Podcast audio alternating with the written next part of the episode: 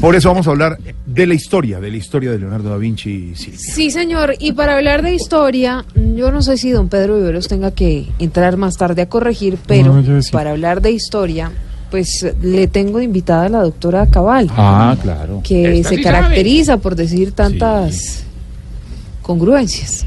Congruencias. Congruencias. Hola, doctora Cabal, ¿cómo le va? Muy buenas tardes para todos. Bueno, y entonces, ¿usted sabe o no sabe sobre Leonardo da Vinci? Pero claro, claro, Leonardo da Vinci fue un pintor e inventor italiano que supuestamente fue el inventor de la primera máquina voladora. Pero eso es mentira, la máquina voladora la inventó el expresidente Uribe. La muestra es que cuando le dice a Duque que haga algo, Duque vuela. Estudien vagos. Tienen que ver, a ver, no empiece diciendo barrabasadas de verdad porque es que le damos a usted una oportunidad. Usted no, no, no, no, no, no, tranquilos y para que se sigan ardiendo tengo datos que nadie tiene de Da Vinci, señorita. A ver. Da Vinci le regaló un cuadro de Antonio de la Rúa a Shakira, pero ella, ella, la misma Shakira no lo recibió. A ver, ¿y eso como por qué?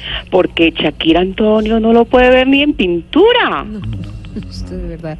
Bueno, mm, señora, le voy a hacer la pregunta más fácil. Esto sí lo puede responder hasta un niño de cuarto primario. A ver, dígame que estoy atento. ¿Cuál es el cuadro más famoso de Leonardo da Vinci? Ay, ¿cree que me va a corchar con esa pregunta? No, señora. El cuadro más famoso de da Vinci fue el que le hizo a Natalia París. Él lo hizo antes de que saliera esta niña como modelo y todo, ah. antes de que se pusiera silicona en las puchecas. La Mona Lisa.